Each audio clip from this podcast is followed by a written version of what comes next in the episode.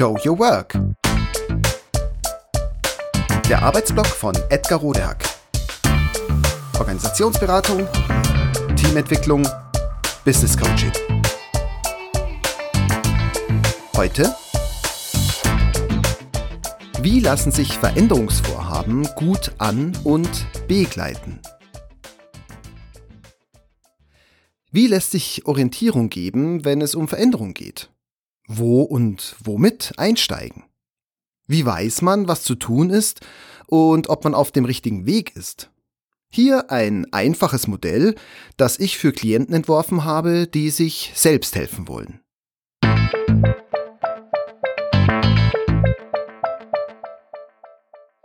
Du kennst dich doch gut aus mit Organisation und Selbstmanagement.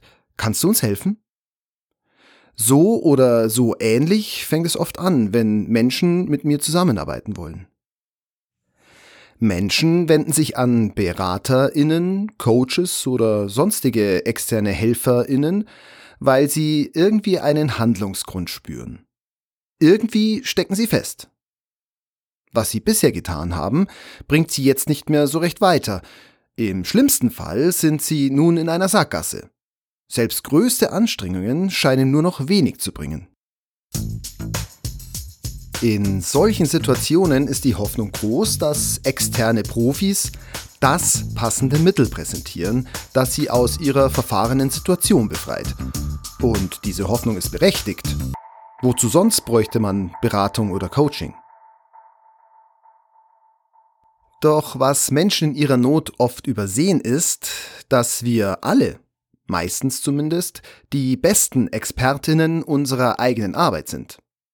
Wir alle können uns deshalb auch selbst helfen. Zumindest in normalen Zeiten haben wir das oft schon bewiesen. Es liegt also nahe, dass wir auch jetzt am besten selbst entscheiden, was das Beste zu tun ist. Zumindest dann, wenn die Hilfsaktion einen bleibenden Effekt haben soll. Das aber ist ja gerade das Problem. Was ist denn das Beste? Um diese Frage zu beantworten, nutze ich ein Modell, mit dem ich Orientierung gebe und helfe zu erkennen, wo und wie andere Entscheidungen als bisher zu treffen sind. Wir alle werden im Laufe unseres Lebens zu irgendeiner Art Fachexperten ausgebildet. Dabei lernen wir unsere Handgriffe, damit wir später effizient arbeiten. Tauchen Probleme auf, suchen wir zunächst die Lösung oder auch den Fehler bei uns oder in unserem Umfeld. Wie können wir die Dinge wieder besser machen? Welche Techniken, Methoden, Tools helfen uns dabei? So haben wir gelernt, mit Problemen und Schwierigkeiten umzugehen. Und das ist ein machtvolles kulturelles Muster, das wir selten bis nie hinterfragen. Und es stimmt ja auch. Die Dinge richtig zu tun, ist die Grundvoraussetzung für Erfolg.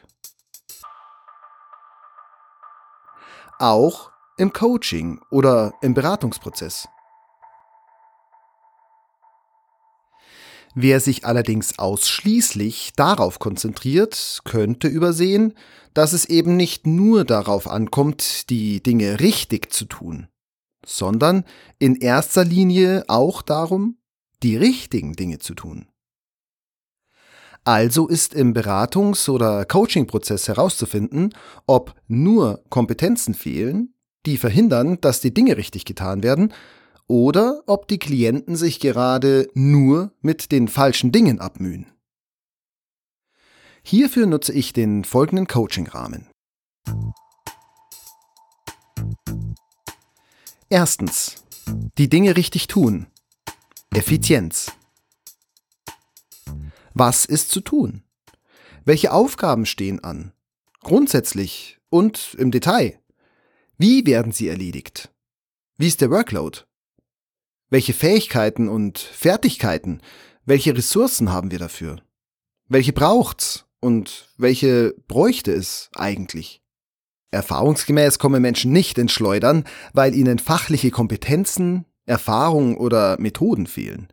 Und selbst wenn, sind sie im Normalfall schnell in der Lage, sich nötige Hilfe zu besorgen. Meist liegt das Problem im stressbedingten Tunnelblick.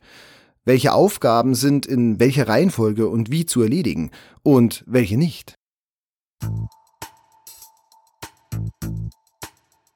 Zweitens. Die richtigen Dinge tun.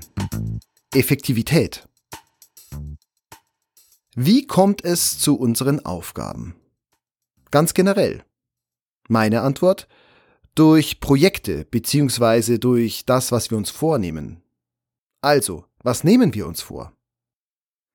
Idealerweise tun wir nur, was Bezug zu einem vereinbarten, sinnvollen Vorhaben oder Projekt hat. Wir alle haben mit uns selbst und oder mit unseren KollegInnen, ManagerInnen und KundInnen auszumachen, welche am besten budgetierten und also genehmigten Vorhaben überhaupt anstehen und für welches wir zuständig sind. Und das möglichst ohne Geheimabsprachen, also transparent und auch gemeinsam und also nicht diktatorisch verfügt. Doch wie entscheiden wir über diese Vorhaben und Projekte am besten? Welche Kriterien legen wir zugrunde? Meine Antwort? Wir entscheiden aufgrund dessen, was wir erreichen wollen. Wir entscheiden also nach unseren Zielen. Was wollen wir erreichen? Menschen sind intelligent, die meisten zumindest. Deshalb tun sie nur Dinge, die etwas bringen. Je bewusster und expliziter die Ziele sind und je sinnvoller sie uns erscheinen, desto fokussierter arbeiten wir desto besser ist auch die Qualität.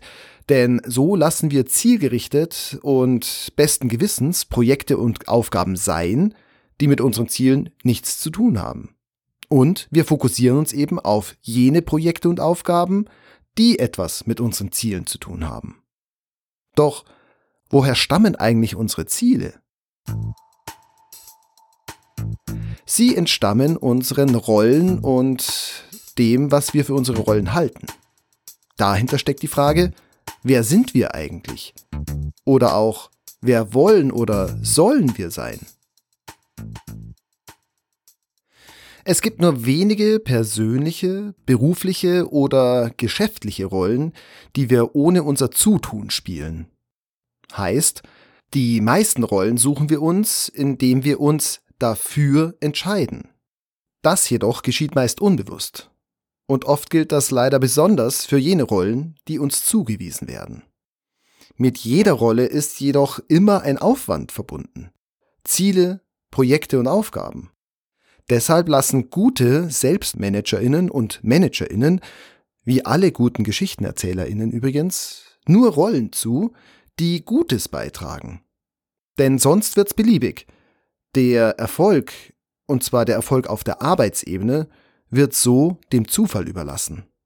Und es wird auch unnötig arbeitsreich.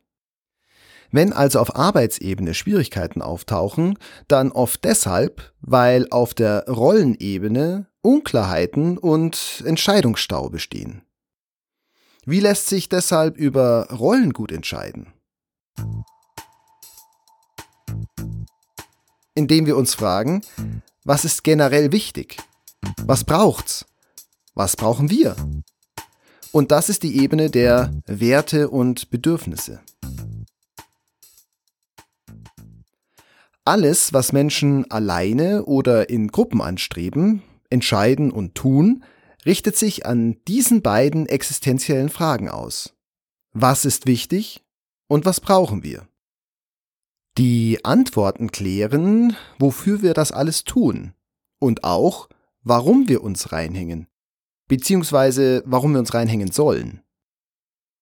Wer sich die Fragen nach den Werten und Bedürfnissen offen, transparent und so konkret wie irgendwie möglich beantwortet, und das heißt auch Zahlen, Daten und Fakten heranzieht, und wer diese Antworten regelmäßig überprüft, tut sich gerade im Alltag sehr viel leichter. Denn so und ehrlicherweise vermutlich nur so lässt sich auf Arbeitsebene entscheiden, welche Aufgaben generell anzugehen sind. Und auch darüber, wie zu priorisieren und vorzugehen ist. Zu guter Letzt steht dann noch die Frage an, wo kommen eigentlich die Werte und Bedürfnisse her? Meine Antwort? Sie kommen aus der Vision, die die Frage beantwortet, was soll sein? Und zwar ganz generell.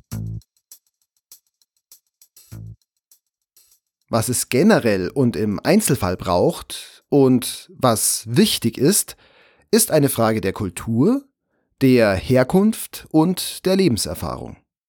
Aus all dem ergibt sich ein Bild von dem, was man sich wünscht, wenn man die anstehenden Aufgaben gut erledigt hat. Also, was wird sein, wenn alles gut läuft? Dieses Bild tragen wir Menschen in uns und abgefahrenerweise auch Gruppen von Menschen. Wir alle tragen das in Form von Narrativen nach außen. Deshalb macht Sinn, sich selbst und auch Teams oder ganze Unternehmen gemeinsam zusammenzubringen und über die Frage zu sprechen, was soll sein für uns, für andere, zum Beispiel für unsere Kunden. Warum sehen wir das so?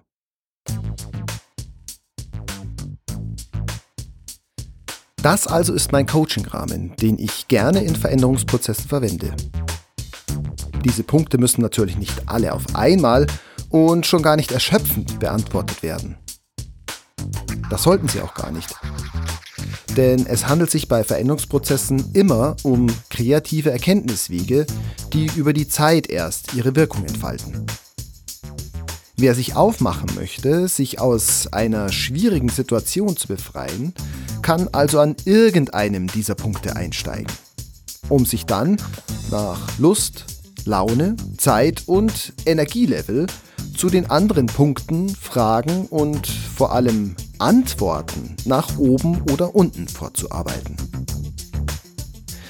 Jede Beschäftigung mit diesen Fragen wird unweigerlich und immer wieder Antworten geben, was jetzt zu tun ist. Was ich brauche bzw. wir brauchen, um loszulegen. Ob dazu etwas Neues zu lernen ist und wer mir bzw. wer uns das beibringen kann. Alles andere ist nur noch umsetzen. Und das wäre dann Veränderung. Mehr braucht es also nicht. Für meine Arbeit ist dieses Raster deshalb ein enorm hilfreicher, praktikabler Leitfaden.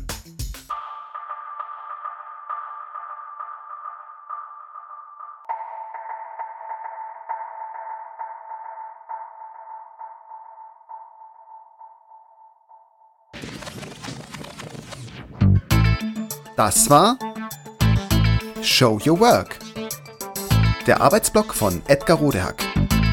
Organisationsberatung, Teamentwicklung, Business Coaching. Mehr über mich erfahren Sie auf www.rodehack.de oder direkt im Blog auf www.trellisterium.de. Wer mich kontaktieren möchte, kann das gerne tun unter info@rodehack.de oder auf LinkedIn. Vielen Dank fürs Zuhören. Bis bald.